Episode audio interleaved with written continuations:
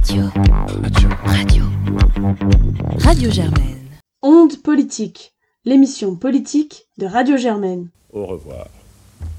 Et si nous parlions d'abord de la France? Enfin, pardon, on n'est pas à l'université. Vous n'avez pas le monopole du cœur. Mais vous avez tout à fait raison, monsieur le Premier ministre. Hélas Hélas Hélas C'est de la poudre de perlimpin. Quand le moment est venu, l'heure est arrivée. Bonjour à toutes et à tous et bienvenue dans cette première émission de la saison 7 d'Onde Politique que l'on inaugure en beauté avec un invité très spécial, Edoui Plenel, bonjour. Bonjour. Je suis en compagnie de Ali, bonjour. Bonjour et merci Léa pour la présentation. Et de Pauline, bonjour. Bonjour et merci. Dans la saison précédente, nous avions reçu Julia Cagé de et l'association Un bout des médias, mais aussi la journaliste Nathalie Saint-Cric et rencontré Christophe Deloire, le directeur de Reporters sans frontières. Votre venue donc, Monsieur Plenel, s'inscrit dans la droite ligne de ce projet autour de la vie médiatique et politique française. Pour nos rares auditrices et auditeurs qui ne vous connaîtraient pas, vous avez rejoint la Ligue communiste révolutionnaire en 1970 sous le pseudonyme de Joseph Krasny, Krasny signifiant rouge en russe. Vous êtes journaliste depuis 1976, d'abord à Rouge, dont l'orientation politique ne fait que peu de doute, puis vous passez 25 ans au Monde, dont vous devenez directeur de la rédaction en 1996 avant de fonder votre propre journal en pure player en 2008, Mediapart, dont vous êtes actuellement président et directeur de la publication. Nous avions envie de commencer cette interview en rappelant une citation qu'on vous a souvent entendu dire, euh, c'est une phrase d'Orwell que Pauline va vous lire. Donc Orwell écrit Parler de liberté n'a de sens qu'à condition que ce soit la liberté de dire aux gens ce qu'ils n'ont pas envie d'entendre. Est-ce que c'est un engagement ou un devoir pour vous de dire aux gens ce qu'ils n'ont pas envie d'entendre? En tout cas, c'est ce que j'ai fait dans mon chemin de vie. J'ai fait de ce journalisme qui dérange, qui révèle des vérités cachées, des vérités qui bousculent même parfois nos propres convictions. Euh, mon engagement, j'allais dire, radicalement démocratique.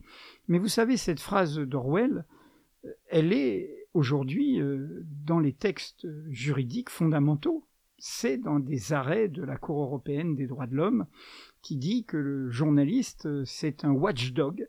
Alors, euh, en anglais, c'est plus élégant qu'en français. En anglais, on entend le chien qui regarde, mais en français, c'est le chien de garde.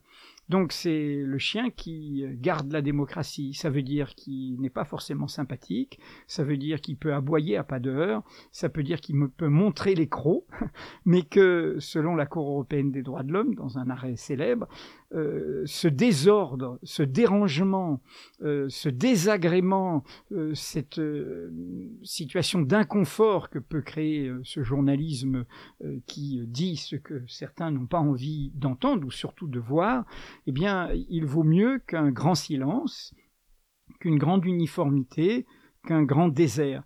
Et je crois, pour votre génération, que nous vivons une époque où, où vous pouvez d'autant plus comprendre ça que c'est devenu un enjeu pas abstrait, très concret.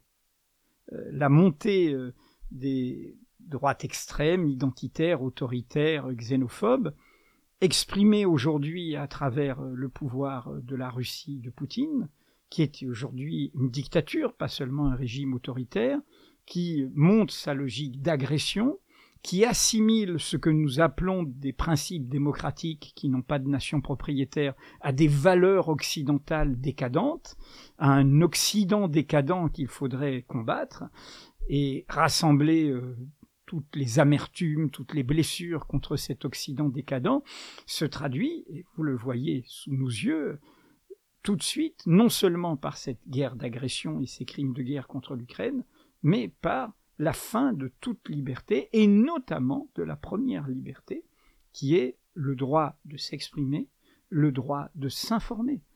Vladimir Poutine dissout l'organisation mémoriale qui le dérangeait sur le passé stalinien deux mois avant euh, son invasion de l'Ukraine, et dans la foulée de l'invasion de l'Ukraine, il fait voter une loi orwellienne, c'est le cas de le dire, digne de 1984, disant si vous dites que c'est une guerre et non pas une opération spéciale, vous irez en prison. Et comme je l'ai dit dans une interview récente au Point, qui n'est pas un journal qui, est vraiment très favorable à Mediapart, mais qui s'est intéressé à, à, ce que nous racontons, car nous tenons tous les bouts, c'est-à-dire que nous tenons tous les principes, euh, et nous ne sommes pas campistes ni dans un sens ni dans l'autre. Je l'ai dit, aujourd'hui, le journalisme que je défends en Russie, je serais soit en exil, soit déjà assassiné, soit en prison, comme un confrère qui vient euh, d'être euh, condamné à près de 25 ans de prison, un journaliste d'investigation. Donc c'est ça que ça veut dire. Et ça veut dire, qu'est-ce que c'est qu'une culture démocratique? Et là, on est au cœur de débats français. Vous voyez bien qu'il y a un affaissement de la culture française dans le débat public, y compris par les journalistes eux-mêmes, et par le débat politique surtout, où euh, on fait comme si la démocratie, c'était simplement élire des représentants. Non, je suis désolé, la démocratie, euh, c'est une autre étape, élire les représentants. Avant, il y a les pieds de la table. pour qu'une table tienne debout, bah, il faut le droit de se réunir, le droit de protester, de critiquer, le droit de manifester et de s'organiser, et donc le droit de s'informer. J'ai fait un, livre que je vous recommande pour, pour ces débats-là, parce que c'est un livre d'enquête historique sur une phrase que j'ai trouvée dans un manuel fait pour Sciences Po par Jean-Noël Jeannet, qui est un peu l'histoire des médias, c'est le livre de référence. Et Jeannet citait une phrase, ça me paraissait énigmatique parce qu'il n'en donnait pas la source. Je le connais, donc je lui ai demandé est-ce que tu connais, on se tutoie, euh, voilà, de l'histoire de génération. Et en fait, c'est probablement un étudiant qui avait travaillé pour lui, comme souvent ça se passe. Et cette phrase m'avait intrigué c'est la sauvegarde de la vie politique, euh, euh, la publicité, pardon, et la, de la, la publicité de la vie politique et la sauvegarde du peuple. Alors pourquoi je trébuche C'est que ce qui m'avait intrigué, c'est de la vie politique. Je trouve que ce n'est pas une expression. Alors pourquoi? De 1789. C'est attribué à Bailly, 1789, qui a été le premier président du tiers-État, le premier président de l'Assemblée nationale et le premier maire de Paris. Et donc, je vais enquêter sur cette phrase. Je ne vais pas vous raconter toute l'enquête qui fait des détours par la Belgique. Cette phrase dont euh, Jeannet lui-même ne connaissait pas l'origine et qui est oubliée, elle est du 13 août 1789. C'est une proclamation qui dit la publicité est la sauvegarde du peuple, non pas la publicité marchande, mais rendre public ce qui est d'intérêt public, tout ce qui est d'intérêt public. Et c'est une proclamation donc faite avant la Déclaration des droits de l'homme, avant qu'il y ait quoi que ce soit, euh, un vote, une république, des institutions et tout. Donc ça veut bien dire que ça c'est avant, pour conquérir des droits, pour inventer des droits, pour défendre des droits, pour créer de nouveaux droits. Le féminisme en est, euh, je veux dire, euh, l'exemple le plus, le plus radical, le plus formidable, car il dérange tout le monde. Hein. Euh, je veux dire, c'est pas parce qu'on est de gauche qu'on n'est pas machiste, viriliste et ainsi de suite. Voilà, et donc on voit bien que, que, que la conquête des droits, c'est un mouvement incessant. Et donc cette phrase, la publicité, la sauvegarde du peuple, c'est intéressant. Elle est sur les murs de Paris dans une proclamation à propos de la spéculation qui est faite sur la farine, sur le blé et donc sur le pain alors qu'il y a une disette à Paris. Et elle dit pas de secret des affaires, pour parler en termes d'aujourd'hui. C'est-à-dire que tout doit être transparent pour qu'il n'y ait pas de spéculation, etc. Et donc on est au cœur d'une... Je, dis ça parce que je pense que les temps que nous vivons sont inquiétants et en même temps ils sont formidablement mobilisateurs quand il y a des moments dramatiques, tragiques, eh bien c'est le moment de revenir à l'essentiel. C'est ce qui a permis la Deuxième Guerre mondiale. On ne vint pas le nazisme uniquement avec des armes. On le vint avec un imaginaire supérieur. Ça donne Roosevelt aux États-Unis et ça donne le Conseil national de la résistance. Et c'est l'enjeu que nous avons devant nous, ne pas être faible sur les valeurs et au contraire, comme ce débat a lieu d'ailleurs en Ukraine même, être encore plus exigeant avec nous-mêmes pour vaincre ce nouveau monstre euh, enfanté par le tsarisme, le tsalinisme, le tsalinisme et, j'allais dire le capitalisme le, le, plus sauvage et le plus mafieux. J'ai fait une réponse beaucoup trop longue, je promets de faire les prochaines plus courtes. C'est une très bonne introduction, on va revenir déjà sur tous ces aspects un peu plus tard. Euh, Mais d'abord, on va parler un peu de votre parcours. Alors, quand on regarde sur votre fiche Wikipédia, il semblerait que vous fassiez partie des alumni de l'école mais d'autres sources affirment que vous avez en réalité refusé de passer le concours d'entrée de, Sciences Po. Alors, monsieur Plenel, qui, croire? Éclairez-nous, s'il vous plaît. Alors, à part euh, les publications, c'est-à-dire euh, tout ce que j'ai écrit, les livres ou les préfaces, je ne, évidemment, je n'interviens pas sur, ce serait un conflit d'intérêt sur la notice Wikipédia, qui du coup euh, comme je, n'essaye pas de veiller à ma réputation, est encombré, euh, je vous le signale au passage, euh, de tous mes adversaires la remplissent, de, tous les épisodes secondaires, euh, tout ce que j'ai fait n'y est pas. Hein. Je, dis ça juste sur cette notice est très longue et elle est pleine de polémiques et de choses secondaires. Très factuellement, moi, en fait, je suis un exilé. Ça peut vous paraître bizarre de parler comme ça, mais ça fait un peu plus de 50 ans. Je suis arrivé à Paris en septembre 70. Je me vis toujours comme un exilé. Euh, c'est curieux, hein, parce que au fond, je, suis arrivé ici, j'avais pas les codes, j'ai fait mon chemin ici, mais je ne pensais pas rester ici. Et au fond, mon imaginaire dans ma tête est ailleurs. Mon enfance est antillaise euh, jusqu'à l'âge de 10 ans. Après un petit détour euh, par la banlieue parisienne, c'est l'Algérie, après l'indépendance, entre 13 et 18 ans. Euh, j'ai passé mon bac à Alger, j'ai refusé finalement d'aller dans une classe préparatoire de mathématiques euh, au lycée Lacanal, où je devais être pensionnaire. J'ai renoncé à ça et j'ai commencé à la fois des études de mathématiques et de Sciences Po à Alger, dans l'année universitaire 69-70. J'ai rejoint Sciences Po Paris euh, en septembre 70, dès la deuxième année, sur la base du dossier qui été jugé excellent de ma première année euh, de Sciences Po euh, à Alger. C'était le Sciences Po d'alors n'était pas l'immense Sciences Po que vous connaissez, c'était beaucoup plus, j'allais dire, familial et, et un petit peu euh, voilà, très, dans un petit monde très, pour moi très marqué socialement et où je ne me suis pas senti à l'aise. Donc j'ai j'ai suivi les enseignements, mais j'ai été happé, vous l'avez évoqué tout à l'heure, en fait j'avais fait un choix intellectuel dès l'Algérie, en fait, en 69, qui était de rejoindre ce, courant intellectuel et politique que j'appelle l'opposition de gauche au stalinisme, dans sa version à la fois la plus internationaliste et la moins sectaire, j'allais dire la plus libertaire, qui donc s'est appelée la JCR, la, Ligue communiste, puis la LCR, et qui aujourd'hui a enfanté une partie du NPA, parce qu'il y a d'autres courants dans tout ça qui internent ce sectarisme qui peut y avoir. Et donc, euh, du coup, découvrant Paris, je, dis ça, il faut imaginer ce que c'est que d'avoir grandi dans des Antilles qui ne sont pas les Antilles de tourisme que vous connaissez aujourd'hui, dans l'Algérie d'après l'indépendance, qui n'est évidemment pas une société de consommation, etc. Et, et, vous arrivez à Paris et vous avez 18 ans, et en fait, euh, je me suis jeté à corps perdu, j'allais dire, dans cette atmosphère de l'après 68, dans le militantisme, dans l'engagement.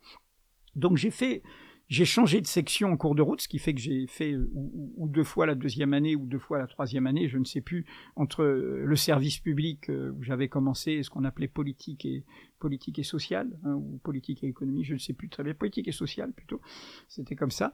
Et, et, en fait, quand est arrivé le moment de passer non pas l'examen d'entrée, mais le concours final, euh, en fait, euh, j'étais déjà happé par ces universités militantes et j'ai fait une erreur, ce que je ne recommande à personne. Hein.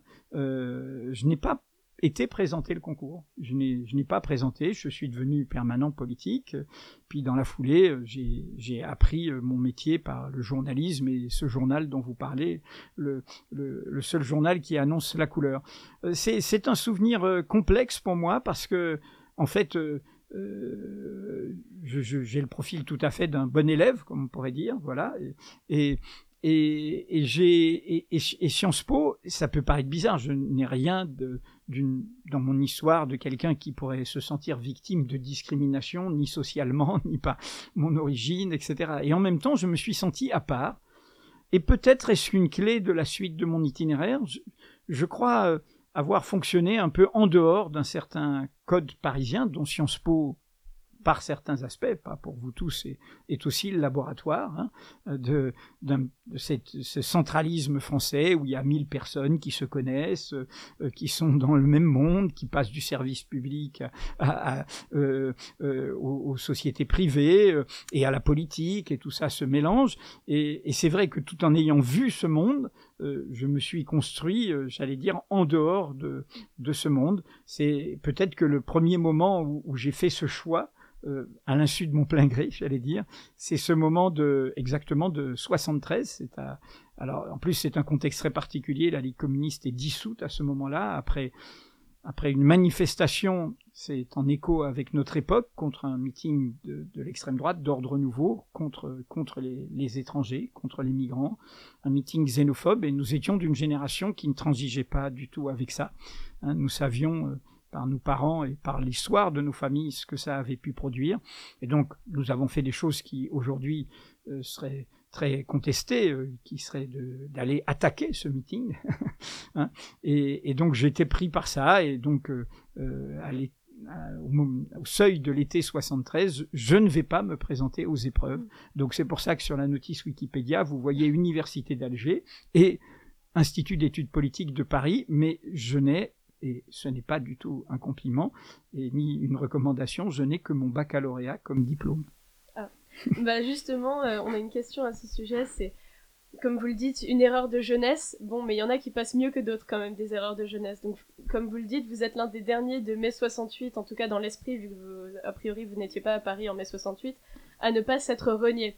Euh, il y a la lettre ouverte euh, à ceux qui sont passés du Colmao au Rotary, que vous connaissez certainement, euh, de Guy Hockenheim en 1986, qui nous montre encore chaque jour son côté un peu visionnaire quand on pense à des figures comme Cohn-Bendit, Kouchner ou Debray. Est-ce que vous avez un avis sur la question? Et surtout, pourquoi vous, ou Krivine par exemple, êtes resté fidèle à vos idéaux, mais pas les autres selon vous? Dans cet écosystème un peu parisien que vous décrivez Moi, je, ne veux pas juger les personnes. Hein, je préfère que, que, voilà, je rends compte de mon itinéraire. Euh, et, en l'occurrence, j'ai toujours dit et raconté dans un livre qui s'appelle Secret de jeunesse que, je dois beaucoup à cet itinéraire. Donc, je ne considère pas que c'est un secret, une erreur de jeunesse. Et, j'y ai aussi euh, été confronté à la question que j'ai investie dans le journalisme de la vérité ne jamais oublier, j'en parle dans le dernier livre que j'ai écrit autour de l'Ukraine, l'épreuve et la contre-épreuve, que l'opposition de gauche au stalinisme, très minoritaire, c'est celle qui défend la vérité, quand beaucoup ne veulent pas la voir, y compris de bonne foi, y compris des gens qui sont engagés du côté de l'égalité, de l'émancipation, ne veulent pas voir l'imposture que représente le stalinisme. Je vous rappelle que la Ligue des droits de l'homme n'a pas voulu prendre position sur les procès de Moscou, considérant que comme ils avaient avoué, eh ben, ils étaient peut-être coupables. Euh, c'est vraiment, il faut se dire ce que ça voulait dire dans les années 30 d'être les premiers, car ça a été le cas des, on appelait les trotskistes, autour de Léon Trotsky à l'époque, d'avertir bien avant d'autres sur la montée et sur la, victoire possible du nazisme, et même du génocide contre les juifs d'Europe, de la destruction des juifs d'Europe, ce qu'on appelle aujourd'hui la Shoah. Euh, il a été visionnaire de ce point de vue et appelant à l'unité, et, et, en même temps, euh, il disait euh, combien euh, le stalinisme, dont pas oublier qu'il a détruit toute, toute, la génération de ses propres camarades, il les a assassinés hein, pour l'essentiel, et jusqu'à Trotsky lui-même, et fait un pacte avec l'Allemagne nazie c'est aussi ce que le régime poutinien veut faire oublier. La Deuxième Guerre mondiale commence par le pacte germano-soviétique, euh, où il commence à se répartir euh, l'Europe. Euh, et l'Ukraine, d'ailleurs, était déjà au cœur hein, de, cette histoire. Dans mon dernier livre, je rappelle un texte visionnaire de Trotsky qui s'appelle La question ukrainienne, hein, qu'il écrit peu de temps avant d'être assassiné. Lui-même était ukrainien, lui-même a fait ses études, famille juive ukrainienne, et a fait ses études à, à, Odessa. Et donc, euh, comment dire? Moi, j'ai toujours dit, vous savez,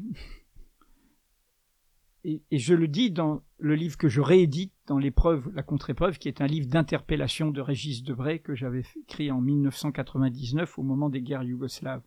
Seul le présent fait preuve. Euh, il n'y a pas, euh, l'origine ne protège de rien. Euh, c'est pas parce que vous avez été quelque chose dans votre jeunesse ou parce que vous avez subi quelque chose dans votre histoire que vous êtes gardien des principes. Ça se prouve toujours. Hein ça se prouve. Seul le présent fait preuve.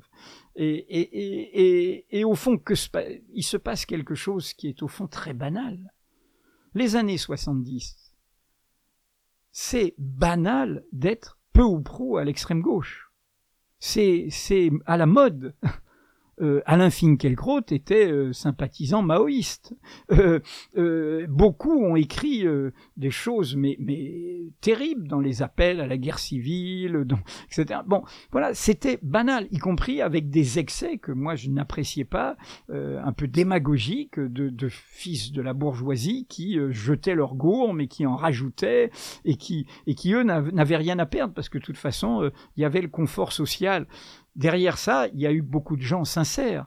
Ne pas oublier euh, toutes ces personnes qui, ça a été un mouvement social très profond, tous ces jeunes qui, qui y compris, euh, ont vécu le reflux, eux, pas sans garde-fou. Et que se passe-t-il? Ben, Il se passe qu'à partir des années 80, le vent qui poussait par derrière, désormais, il est en face. Donc il faut nager à contre-courant. Euh, il faut et là, bah, ça fait le tri. C'est une histoire humaine banale. Ça fait le tri. Est-ce que vous étiez ancré sur des principes qui euh, ne dépendaient pas des opportunités de l'époque, euh, des opportunités de carrière, des opportunités de notoriété, ou est-ce que au fond euh, vous étiez du côté du manche? Et le manche se portait bien du côté de ces radicalités des années des années 70. Et donc c'est c'est au fond ça qui se passe avec des variantes diverses. Il y a certains qui ont évolué avec des convictions, d'autres ont évolué avec des corruptions. Ce n'est pas la même chose. Euh, et donc euh, voilà, moi je, je, suis pas, je ne les juge pas. Je pense en revanche que toutes les attaques qui parfois me sidèrent que j'ai subies, euh, y compris ces unes de magazines, ces moments un peu fous à travers, parce qu'il y a Mediapart et à travers mon itinéraire, on, on diabolise ce que nous faisons. Je me dis parfois que pour une partie de cette génération, je suis comme une poupée vaudou il faut qu'elle pique des épingles dans la poupée vaudou pour conjurer ce qu'elle est devenue.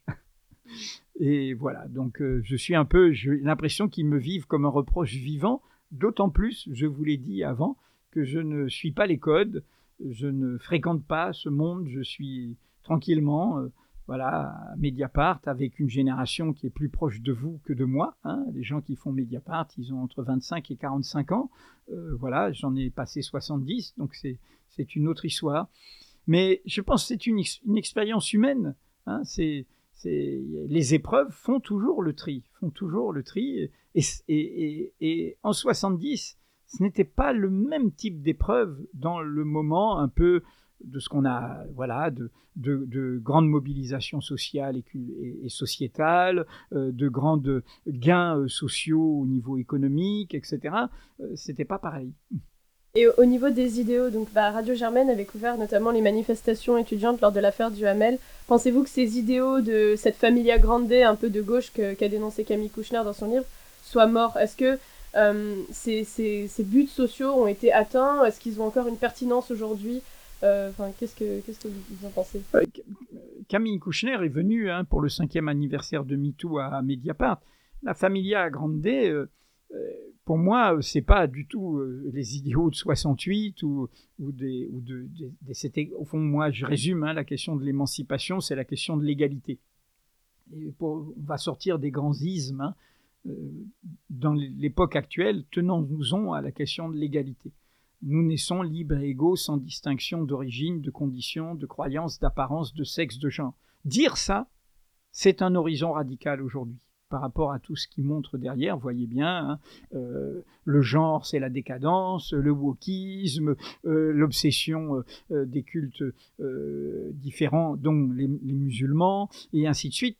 Il y, a vraiment quelque chose qui, qui est au cœur de la remise en cause de cette conquête très fragile c'est une promesse folle, cette promesse d'égalité. Et de ce point de vue, il euh, n'y a pas d'étiquette qui vous protège. Aujourd'hui, les conservateurs, c'est-à-dire ceux qui veulent que ça ne bouge pas, et que ceux qui dominent restent au pouvoir, ils ont l'étiquette communiste en Chine. La droite en Chine, c'est le Parti communiste. et, ce, et voyez ce que je veux dire, gauche-droite, c'est un mouvement. Hein, et l'émancipation, c'est un mouvement. Donc, euh, euh, c'est pas parce que des pouvoirs sont issus de ces idéaux qu'ils deviennent progressistes pour l'éternité. Au contraire, ils peuvent devenir très violents, très réactionnaires, très rétrogrades, très conservateurs. Et, c'est le cas euh, aussi bien de certains régimes issus des indépendances euh, postcoloniales que de ces régimes-là. Donc, euh, je pense que la Familia Grande, d'abord, c'est une grande réussite au-delà du témoignage. C'est une grande réussite littéraire qui explique beaucoup pour moi le, succès du livre. Et c'est un témoignage sur une histoire bourgeoise. J'ai connu Olivier Duhamel. J'ai connu tout l'univers, y compris j'ai des amis qui étaient très amis avec Olivier Duhamel, y compris parce qu'Olivier Duhamel s'était engagé beaucoup sur la cause chilienne, et, notamment une cinéaste, Carmen Castillo, qui je crois est restée son amie, parce que euh, leur amitié s'est nouée sur le drame du coup d'État chilien en 73. Et ce que je, ce qu'elle décrit, c'est une histoire d'un monde bourgeois qui a été saisi par la radicalité et qui, vieillissant, il est d'abord saisi par euh, son statut social. Et on le voit bien, vous savez très bien que, ce qui a déclenché l'écriture de ce livre, c'est que dans ce secret de famille que toute la famille connaissait, que tous les amis connaissaient.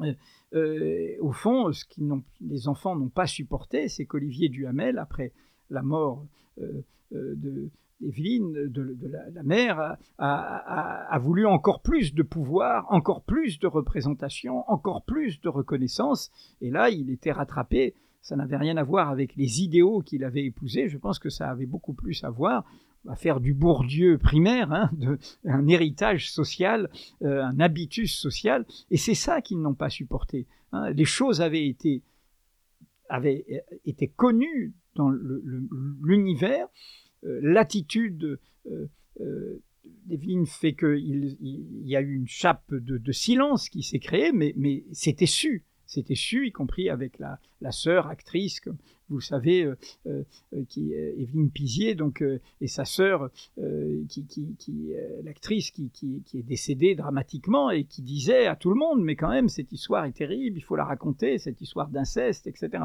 Donc voilà, moi je crois que c'est un témoignage sur il y a eu un film comme ça, beaucoup plus léger, mais très triste. Nous nous sommes tant aimés, un film italien, hein, très tôt sur ces générations de radicalité, et puis ça se distend parce que euh, la lutte des classes revient. Il y a le bourgeois qui revient parce que et puis il y a celui, euh, ben, il y a pas, voilà, il y a des itinéraires différents. Donc je pense que c'est c'est d'abord un formidable document sociologique sur euh, un, univers euh, euh, intellectuel sans doute, mais aussi bourgeois parisien. Vous avez débuté en parlant d'égalité. Mm. Est-ce que pour vous, c'est la première valeur qui passerait même avant la liberté? Je pense que l'égalité, c'est le moteur de la conquête de toutes les autres. C'est-à-dire que si vous proclamez la liberté, oui, d'accord, mais si c'est la liberté du renard libre dans le poulailler libre qui mange toutes les poules, voilà.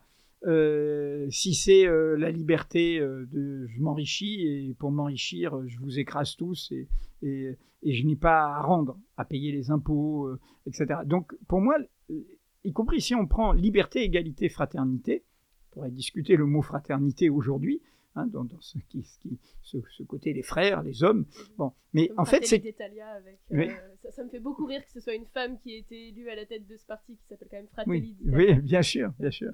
Mais L'origine ne protège de rien. Même une femme peut être machiste, par idéologie, hein, ce que je veux dire, et, en venir, ce qui est le cas là. Mais ce que je veux dire, c'est euh, euh, cette formule. En fait, la tension, c'est le mot du milieu. La tension dialectique, c'est le mot du milieu. Les, si l'égalité tombe, tout tombe. Comme dans le golem, hein, si vous enlevez la lettre E, il s'effondre. Hein, dans, la, tradition juive. Donc euh, voilà, c'est pour moi l'égalité, elle est le moteur elle est le moteur de l'invention démocratique. C'est-à-dire qu'à chaque fois, c'est des questions nouvelles. J'ai pris l'exemple du féminisme, pour moi, est le plus parlant. Je pourrais prendre la question sociale, hein, ça s'appelle, vous le retrouverez en ligne sur le Métron, je crois que c'est l'appel des 60 au, milieu du, du 19e siècle. Il y a une coalition d'ouvriers qui se tournent vers euh, les avocats, les médecins, les journalistes, euh, les intellectuels plutôt bourgeois qui parlent en leur nom. Ils disent c'est très bien ce que vous défendez et tout, la République démocratique et sociale, mais on aimerait parler nous-mêmes. Parce que c'est nous qui ne vivons que de notre travail. Et donc, je vous rappelle toujours hein, que les premiers partis dits de gauche en France et en Belgique sont appelés partis ouvriers. On dirait aujourd'hui c'est des partis communautaristes. Hein. On dirait, vous voyez, vous faites sécession, vous voulez un parti ouvrier de France, parti ouvrier de Belgique. Hein. ça a été leur premier nom. Voilà, c'est-à-dire que l'idée, les ouvriers défendent leur cause eux-mêmes. Mais prenons ce qui est le plus parlant de nos jours, parce que ça traverse tous les milieux, c'est la cause des femmes. Euh, euh, il y a dans le Métron la Grande Marie, c'est une institutrice des années 20 qui est syndicaliste à la CGT et elle fait dès les années 20 des groupes femmes, des groupes non mixtes. Elle dit dans ce monde où les hommes parlent tout le temps et coupent la parole et dominent, eh ben nous on veut se parler entre nous. Et donc la cause des femmes, qui est une cause immensément fragile, et vous voyez bien avec la révolte iranienne que c'est une cause d'universalisation. Elle ne se soulève pas uniquement sur la, le, le, le, texte de 79 qui les oblige à être voilés. Elle se soulève contre un pouvoir qui empêche d'être comme on veut. Hein. La liberté, d'ailleurs, c'est ce qu'a dit euh, Ebadi, la prix Nobel. Hein. Euh, elle, et là, attention à, à, ne pas faire des, des euh, des, euh, des, erreurs euh, de, culturo-centrées, de dire, ah ben, vous voyez, ben, bien, le voile est, un mal en soi. Non, elle dit, ce qui est un mal, c'est de m'imposer quelque chose. Après, je fais ce que je veux. Je fais ce que je veux. Et, donc, je dis ça parce qu'on voit bien le moteur de cette question. La régression sur les droits des femmes. Je vous rappelle que moi, j'ai 13 ans en 65 quand les femmes obtiennent en France l'autorisation d'avoir un compte en banque à leur nom. J'ai 18 euh, ans, je crois, quand la notion de chef de famille, forcément le, mari, est mise en cause, est tombée. Et j'ai euh, donc 22 ans ou 23 ans quand il y a la loi Veil sur l'IVG. Vous voyez bien que c'est des conquêtes, comme dit euh, Françoise Héritier, c'est une révolution anthropologique sur des millénaires de domination masculine. Hein, et qui sont dans le cerveau reptilien euh, masculin au point que ça se traduit par euh, euh, ces, ces, violences sexistes et sexuelles banalisées. C'est-à-dire le dernier débat sur une gifle d'un élu politique est pour moi sidérant, c'est-à-dire sidérant que, puisse se dire que c'est une pratique, c'est pas très grave. Quoi. Bien sûr que c'est grave en soi, hein, c'est grave en soi. Hein, et, on, ne fait pas ça. Et dans ce cas-là, voilà, on, fait une pause et, on réfléchit à ce qu'on est et comment on a pu euh, franchir alors qu'on défend d'autres valeurs et tout. ce n'est pas possible. Et donc, je, dis ça parce qu'on est au cœur de, cette question euh, de, comment l'égalité est un moteur infini. D'ailleurs, juste pour terminer, un dernier exemple, désolé, l'égalité, mm-hmm. la prise de conscience écologique c'est sortir de cette idée nous sommes pas égaux avec le vivant. Bah si, le vivant, il a autant de prétentions, et c'est pour ça que euh, euh, le, euh, le, regretté qui vient de décéder là, qui est à Sciences Po, Bruno Latour, et, a employé ce mot de terrestre hein, pour ne pas parler des humains, hein, c'est-à-dire tout ce qui est terrestre. Hein. et donc l'égalité, pour moi, est le, moteur essentiel de la conquête d'autres droits. Pardon, excusez-moi. Non, non, c'est très bien, parce qu'en cinq minutes, vous êtes passé de la lutte des classes aux luttes féministes, euh, en passant par l'Iran, les mouvements sociaux euh, en France. Euh, peut-être on peut évoquer aussi les écarts de richesse entre les Français. Tout ça, c'est ce qu'on retrouve sur la une de Mediapart dès qu'on l'ouvre, par exemple hier quand j'ai regardé. Qualifierez-vous la ligne éditoriale de Mediapart d'intersectionnelle? Qu'est-ce que ce mot évoque pour vous il a été diabolisé dans le débat ridicule français et où, en plus, il y a quand même, il faut le dire très clairement, et j'espère que, que, votre génération sortira de ça, il y a un préjugé euh, euh, xénophobe, il y a un anti-américanisme primaire. Quand j'entends, y compris dans des personnes euh, qui sont ultra-libérales économiquement, en disant mais tous ces trucs, communautarisme, machin, c'est anglo-saxon. Comme s'il y avait Désolé, il n'y a, aucune nation n'est propriétaire de l'universel.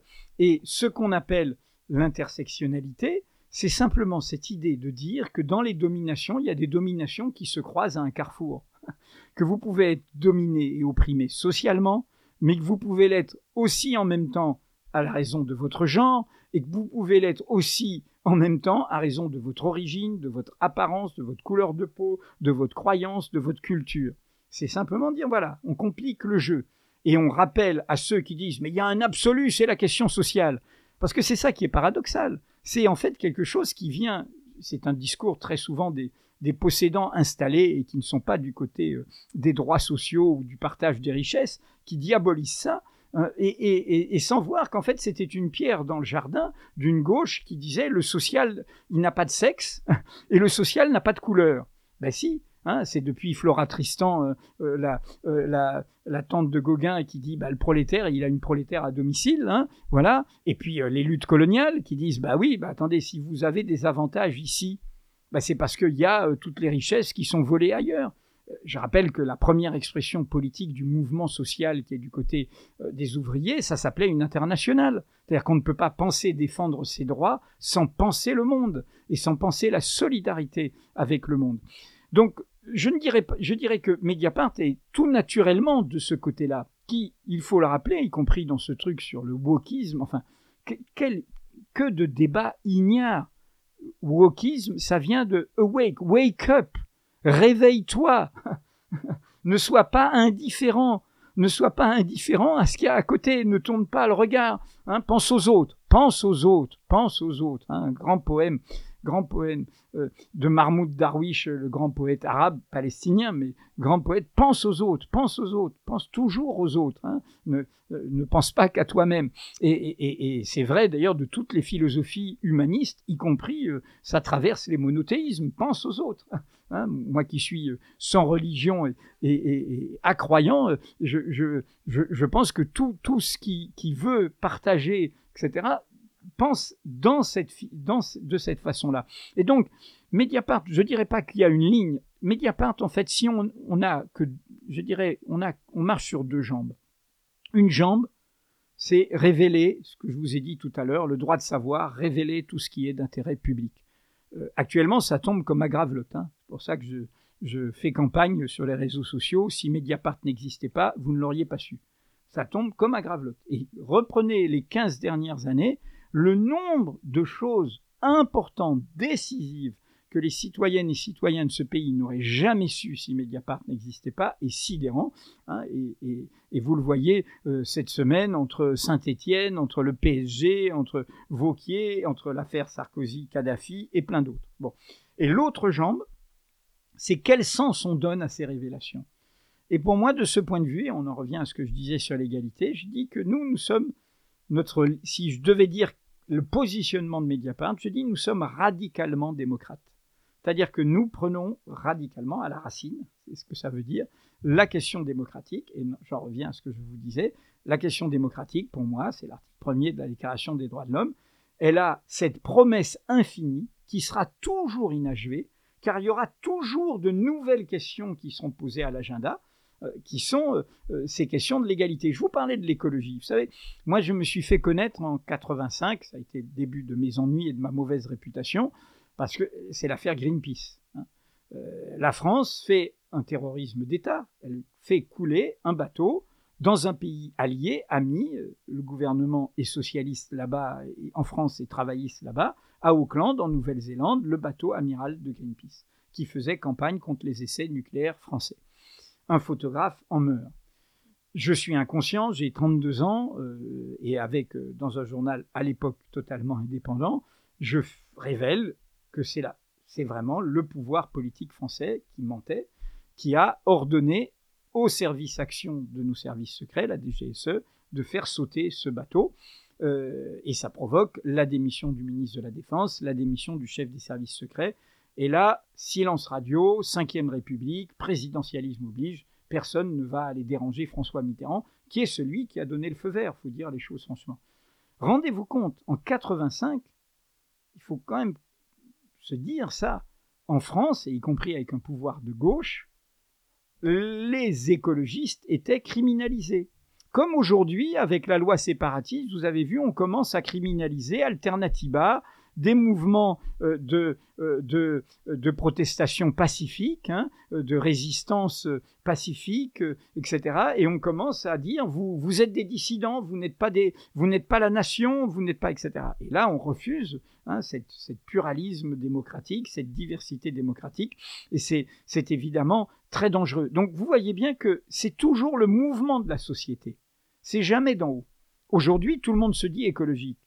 Mais combien de temps euh, il y avait un ministre de l'éducation et des universités qui s'appelait Claude Allègre, qui était le symbole des climato-sceptiques à l'Académie des sciences. C'était le ministre sous Jospin hein, de l'éducation.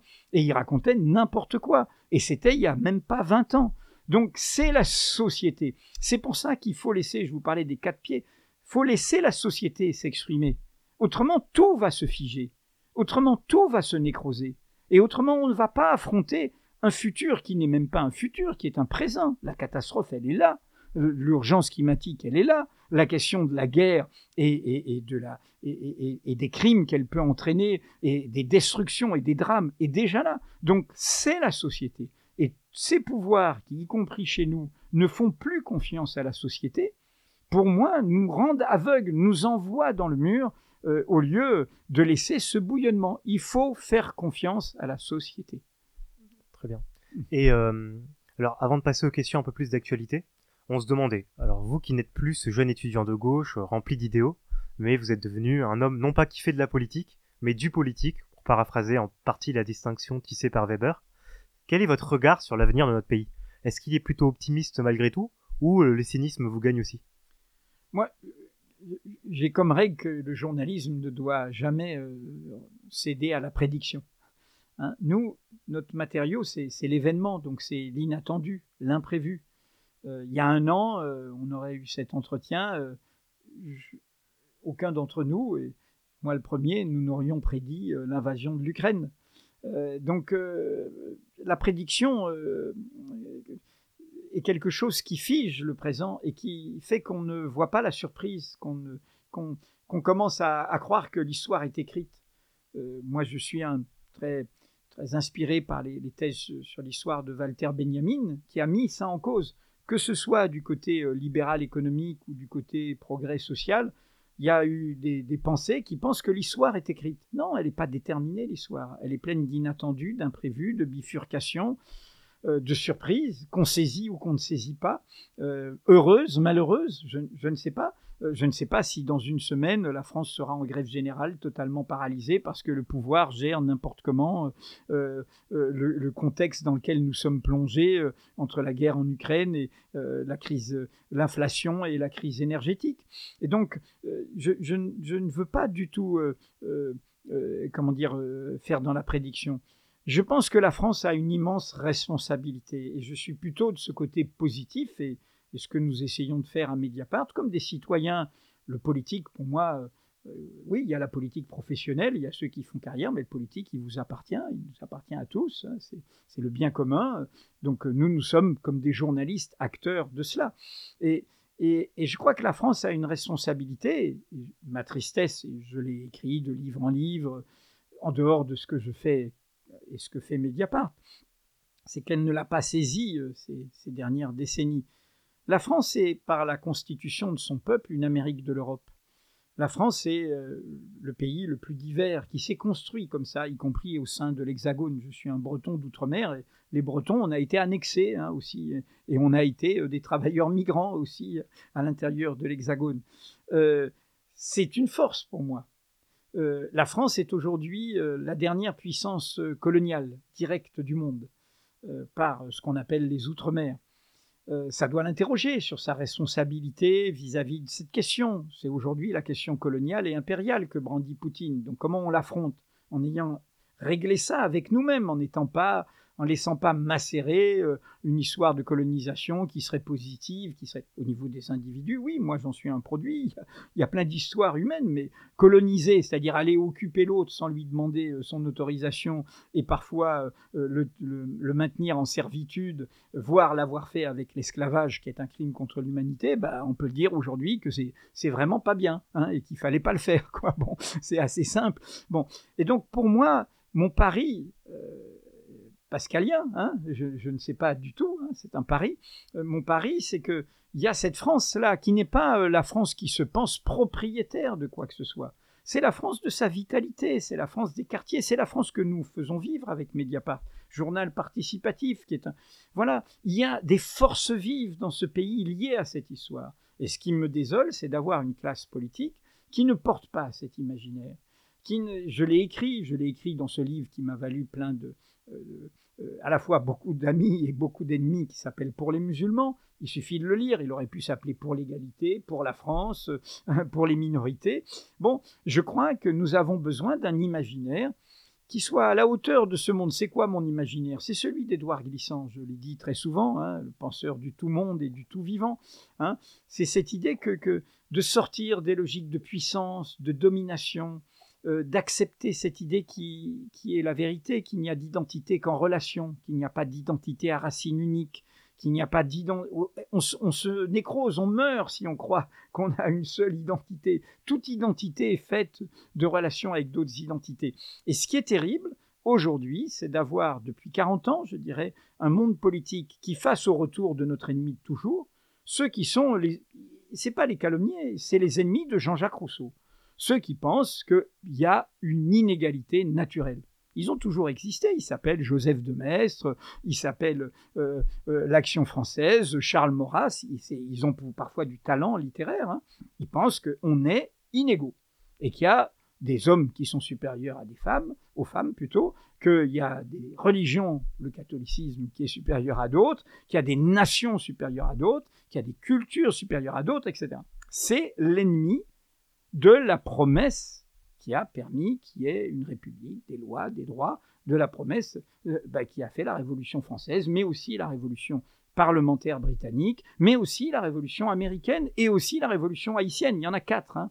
faut jamais oublier. Il n'y a pas la française au-dessus. Il y en a quatre. Hein. Et les quatre événements, la première étant la Révolution parlementaire britannique euh, au XVIIe siècle, euh, où ils sont les premiers à couper la tête d'un roi, et, avec un, un, publiciste, un poète, John Milton, il ne faut jamais oublier, qui, était, qui pendant 20 ans est d'abord engagé en politique avant de faire des superbes poèmes. Et donc, cette promesse-là, c'est la promesse. Voilà. Et on a en face un camp qui, normalement, doit être tenu en marge.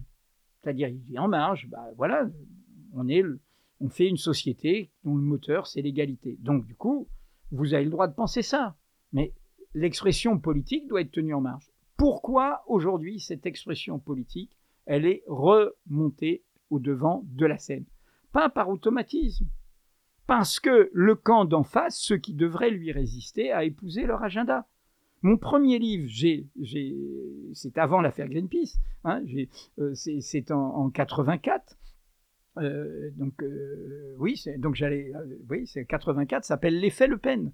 Mon premier livre, mon premier livre, c'est pour dire ça face à, l'époque à une gauche qui dit euh, l'extrême droite, Jean-Marie Le Pen, le Front National, pose des bonnes questions mais apporte des mauvaises réponses. Non, c'est les questions qui sont mauvaises. Euh, depuis quand euh, Depuis 40 ans d'obsession des étrangers, des migrants, loin de, de, nous projeter vers un futur, ça n'a fait que créer des tensions, créer des ghettos, créer des fractures, créer des humiliations, créer et, faire reculer ce que j'appelle les, causes communes de l'égalité.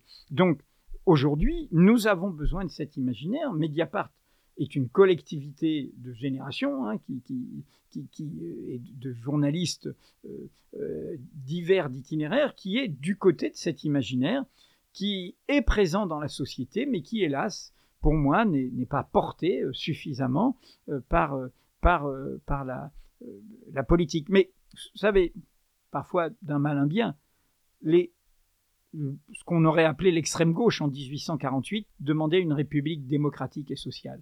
disait la république, ça doit avoir des adjectifs. Si ça n'a pas d'adjectifs, ça devient une république figée. La preuve, c'est cette république-là qui va euh, taper sur les ouvriers et qui va passer la main euh, euh, à, celui qui va tuer la République, c'est-à-dire au neveu de, Napoléon, le, futur Napoléon III. Cette, cette formule, République démocratique et sociale, il a fallu un siècle et deux guerres mondiales et quelques montagnes de cadavres pour qu'elle soit dans notre Constitution. C'est dans le préambule de la Constitution de la quatrième République qu'il est dit que la République française est démocratique et sociale, ce qui était vu comme un gros mot un siècle auparavant. Et donc, voilà. Et aujourd'hui, on pourrait rappeler, dire que ça doit être une république écologique, féministe, laïque, etc. Et la république, c'est le mouvement. Si vous entendez des gens dire la république sans adjectif, méfiez-vous. Comme disait Zola, ce sont sous couvert de république, ils veulent l'étouffer. À ce sujet, que pensez-vous du, euh, du, refus par référendum de la nouvelle constitution euh, chilienne qui visait justement à mettre tous ces adjectifs, par exemple, euh, dans, bah, la constitution? J'en suis désolé. Je, c'était, c'était, ça aurait été formidable que cette constitution gagne. Bon, après, c'est, voilà, c'est, le, ça a été documenté sur comment. C'était déjà tellement miraculeux d'avoir pu faire élire ce jeune président dans une situation de gauche qui était assez divisée, etc. Bon, voilà, euh, moi, je, comment dire, toutes ces avancées. Aujourd'hui, il faut bien voir, vous savez, il faut regarder ça avec attention parce que tout ça est issu d'abord d'un mouvement social. Hein. Le président chilien est issu d'un mouvement social. Aujourd'hui, qu'est-ce que nous avons? Nous sommes dans un basculement du monde que vous avez sous vos yeux. Vous avez des... C'est la fin d'un cycle de cinq siècles. L'Occident, qui est une création politique, s'est projeté sur le monde et a pensé dicter sa loi au monde et a fait sa richesse, etc. aujourd'hui, et c'est là où il nous faut un imaginaire nouveau, nous vivons la fin de ce cycle-là. Et vous l'avez sous vos yeux cette année. C'est-à-dire que cet Occident qui s'est dit mais ma loi fait que si je demande à l'Arabie saoudite de me fournir plus de pétrole, elle va me le donner. Ben, ça marche plus. Nous avons aujourd'hui les propres créatures criminelles parfois de cet Occident qui lui échappent. Aujourd'hui, Mohamed Ben Salman, auquel M. Euh, Macron a mis le tapis rouge, ben, il regarde vers la Chine, fondamentalement. Il fait alliance avec la Russie à l'OPEP, donc du coup, euh, ils ont à l'unanimité décidé de ne pas augmenter la production et donc d'aggraver ce qui est notre problème aujourd'hui. Qu'est-ce qu'il voit ben, Il voit des régimes, peu importe l'histoire.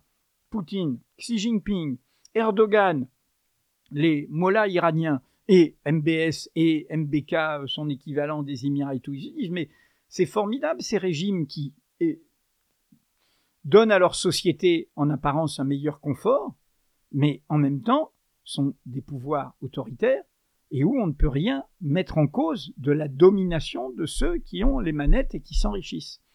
Et c'est vers ça qu'ils regardent. Et c'est là où, c'est pour ça que je dis que la guerre en Ukraine est l'occasion de tenir tous les bouts, c'est-à-dire de réhabiliter les principes. S'il y a une annexion de territoire qu'il faut combattre à l'est de l'Ukraine, il faut se rappeler toutes les annexions de territoire qu'on a acceptées. Jérusalem-Est, la complaisance à l'égard euh, du régime actuel en Israël, qui est devenu un régime qui nie euh, de manière radicale et donnant la main même à une extrême droite israélienne, le régime ne protège de rien là aussi, hein, qui, qui, est raciste à l'égard euh, des Arabes, des Arabes israéliens, donc des Palestiniens et des Palestiniens non israéliens. Il faut défendre les principes. La Cour pénale internationale, c'est pour ça qu'ils veulent une cour ad hoc bah oui, bien sûr qu'il faut juger des crimes de guerre. Mais pourquoi on cherche une cour ad hoc? Parce que les États-Unis ne veulent pas de la CPI.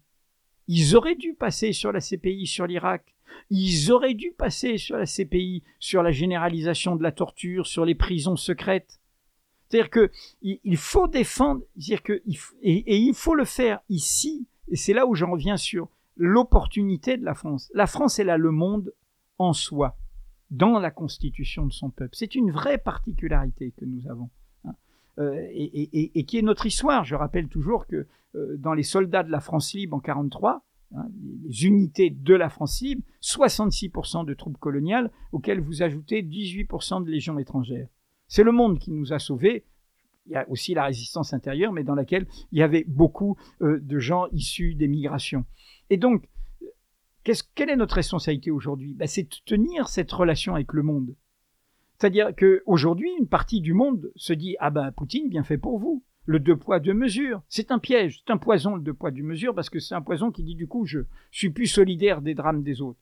Donc, à nous de dire ces pouvoirs, ces nous coups d'État militaires euh, au Sahel, qui du coup regardent vers, euh, vers, vers la Russie, euh, parce que la France a, a ne s'est pas remise en cause dans une logique néocoloniale, etc., eh bien, à nous d'avoir, d'avoir ce sursaut de, de, de, parler au monde en tenant tous les bouts.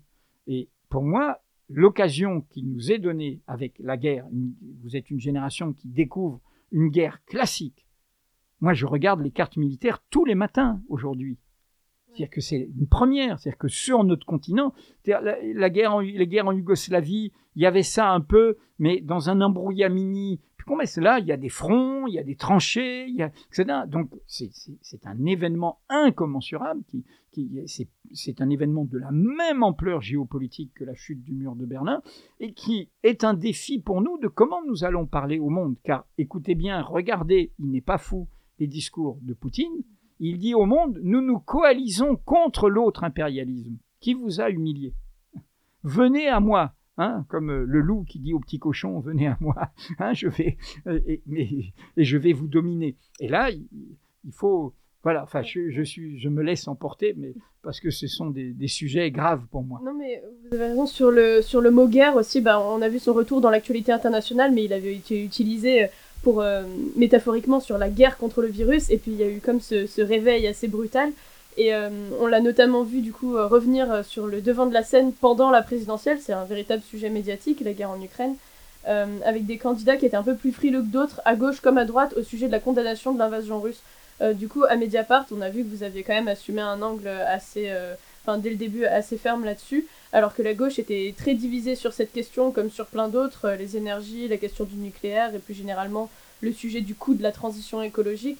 Donc, juste pour revenir sur, sur votre angle éditorial, comment, comment vous ciblez en fait le respect de tous ces principes-là euh, et, euh, et, comment vous faites face, par exemple, à ce genre d'accusation pendant les présidentielles? Vous avez, bah, du coup, soutenu aucun candidat, il me semble, cette fois-ci, mais, euh, mais voilà. Cette présidentielle, on n'a pas soutenu de candidat. En revanche, on a salué le fait que, les gauches fassent une alliance. Hein, voilà. et par ailleurs, avant, bon, nous, nous avons toujours dit qu'on ne voterait pas contre l'extrême, voterait contre l'extrême droite, donc, et on ne serait pas l'arme au pied, euh, mais euh, tout en euh, mettant en cause le fait que Emmanuel Macron ne fait rien, y compris depuis qu'il a été réélu, par rapport à, cette victoire par défaut. Il n'arrive pas à se convaincre, ou il fait semblant de ne pas se convaincre qu'il a d'abord été élu contre et pas élu pour, et que nos voix n'étaient pas un chèque en blanc, et que son socle électoral qui lui est propre est minoritaire. Et donc, euh, c'est tout le problème du présidentialisme français, hein, où euh, la volonté d'un seul euh, rafle toute la mise, comme au casino, hein, derrière le, pouvoir de tous. Et, ça, c'est terrible et, ça, crée, ça crée beaucoup d'impasses. Deuxièmement, par rapport au mot guerre, Emmanuel Macron a, pour moi, je l'ai écrit hein, dans, ce livre dont je vous parlais, a, a loupé son moment surchilien. Il présidait l'Europe en pleine campagne présidentielle française. Euh, et là, il n'a pas été au rendez-vous. Il a pensé que des coups de fil pouvaient changer les choses. Euh, il représentait l'Europe. Il fallait aller tout de suite à Kiev. Tout de suite. Il fallait, voilà, fallait pas être dans le retrait. Il fera un voyage sur le tard au moment de la campagne législative. Donc il a manqué euh, ce moment de lucidité qu'il essaye de rattraper aujourd'hui. C'était son discours aux Nations Unies il y a quelques semaines. Il a manqué, euh, et là on en vient à ce que je crois avoir raconté. Bien sûr qu'il y a un aveuglement idéologique du côté de Jean-Luc Mélenchon, qui a commencé avec la Syrie, et on aurait écouté mieux euh, les exilés syriens qu'on aurait mieux compris. Hein. un aveuglement persistant de Jean-Luc Mélenchon, campiste au pire sens du terme, et qui ne, ne voit pas justement la nouveauté, l'inédit. Euh, cet aveuglement idéologique de Mélenchon ne s'est pas traduit en compromission, voire corruption, comme l'extrême droite. C'est pour ça qu'on ne peut pas renvoyer dos à dos. Euh, c'est un débat intellectuel, politique. Dans le cas de l'extrême droite, c'est un vrai alignement, y compris sonnant et trébuchant. Nous l'avons révélé, c'est des enquêtes judiciaires sont en cours. Marine Le Pen a été cinq fois à Moscou, a soutenu à la virgule près toutes les positions euh, de, du régime poutinien et a touché son argent, ses prêts et, ainsi de suite, et, sa propagande. Et aujourd'hui, ils essayent de se rattraper aux branches, mais fondamentalement, le régime poutinien défend la même idéologie inégalitaire euh, qu'eux. Enfin, et c'est ça le point essentiel qui en revient à, à cette pusillanimité d'Emmanuel Macron. Ce que j'ai mis en, en évidence, ce livre, c'est que, en fait, c'est au cœur euh, des pouvoirs français qui a eu un aveuglement euh, de pouvoir à pouvoir vis-à-vis du régime de Poutine. Euh, Jean-Pierre Chevènement était comme M. Raffarin pour la Chine, et qui soutiennent l'un et l'autre Emmanuel Macron, pendant dix ans, jusqu'à la fin de l'année dernière, le représentant spécial de la France sur la Russie. Et il a écrit dans un livre, dans des déclarations, toutes sortes de choses qui sont aberrantes il a lui aussi soutenu les positions poutiniennes. Considérer que la Crimée est russe, considérer qu'en Donbass, il y a des rattachistes qui ont le droit de vouloir être rattachés, considérer que l'Ukraine n'est pas vraiment une nation et qu'elle est peut-être une nation en constitution, euh, comme disaient les colonialistes par rapport à la, à, voir les communistes euh, qui ne voulaient pas euh, soutenir l'indépendance par rapport à la nation algérienne, qui ne serait pas une vraie nation. Enfin, bref, il a épousé, et là on est au cœur d'une histoire française, hein, ou ce que j'ai appelé les nationaux républicains, ce poison de la logique de puissance nationale, qui du coup ne voit plus les peuples, car ce qu'écrit Chevènement sur la Syrie vaut ce qu'a écrit Mélenchon. Hein, et Chevènement est au cœur hein, du pouvoir. Il était dans les réunions de campagne présidentielle de M. Macron. Hein, et sur la Syrie, il a dit ah ben, c'est une bataille entre sunnites et chiites, il n'y a pas de raison de s'en mêler. Les peuples n'existent pas. La revendication démocratique des peuples n'existe pas. Donc nous, nous sommes à Mediapart, je dis souvent, nous sommes un journal sans papier ni frontières. Nous, nous sommes internationalistes. Nous sommes du côté, du côté des peuples. Euh, et, de manière et, moi, je suis très désolé, c'est pour ça que j'en ai fait un livre, de comment aujourd'hui, euh, y compris dans, les débats des gauches françaises, la question du monde est absente. J'ai été sidéré de me dire qu'aux universités d'été, euh, euh, aux rencontres de, l'été de tous ces mouvements, il n'y ait pas eu à la fête de l'humanité ou d'autres, il n'y ait pas eu une soirée de solidarité internationale où on entend euh, des réfugiés ukrainiens, il y a plein de gens, euh, euh, ou, des, ou des, des Ukrainiens eux-mêmes, des réfugiés russes et des Ukrainiens. les gauches ukrainiennes n'arrêtent pas d'interpeller les gauches européennes et elles tiennent tous les bouts. Elles se battent pour les droits sociaux face à la loi martiale et elles sont au front en même temps, y compris des anarchistes, y compris des libertaires. Hein, ils tiennent tous les bouts. Et on, aurait dû entendre ces gens, les, les, les, les porte-paroles de Mémorial pour la Russie, et puis les Syriens. Il y a un formidable, allez l'acheter à, la librairie de Sciences Po, au livre noir euh, sur les crimes de Assad, et qui dit euh, est-ce que ça n'a pas été notre guerre d'Espagne, notre occasion manquée hein? La, Syrie, avec l'ampleur de ses crimes, est, soutenue par le régime, n'oubliez pas, on est au cœur de l'actualité, le régime russe et le régime iranien. Et le régime iranien, les deux. Hein, sont venus au secours de cette dictature effroyable qui, est le pire criminel à l'égard de son peuple. Et donc, euh, voilà, nous, nous, essayons de donner à comprendre ça, euh, après, euh, voilà, euh, connaissez la formule de Peggy. Les kantiens ont les mains pures, mais ils n'ont pas de mains. Donc on fait ce qu'on peut, et puis après, est-ce que ça fait son chemin? Sur ces paroles poétiques, Onde Politique revient lundi 24 à 18h pour la deuxième partie de cette interview longue avec Edoui Plenel. Merci encore à lui. Et merci à vous tous et toutes pour votre écoute. À très vite sur Onde Politique. Je sais que vous êtes un jeune journaliste, mais enfin je croyais quand même que cette information était parvenue jusqu'à vous du temps de ma fringante jeunesse, j'aurais supposé un sentiment contrarié. Mais qu'est-ce que vous avez fait? Franchement, rien Rien Rien du tout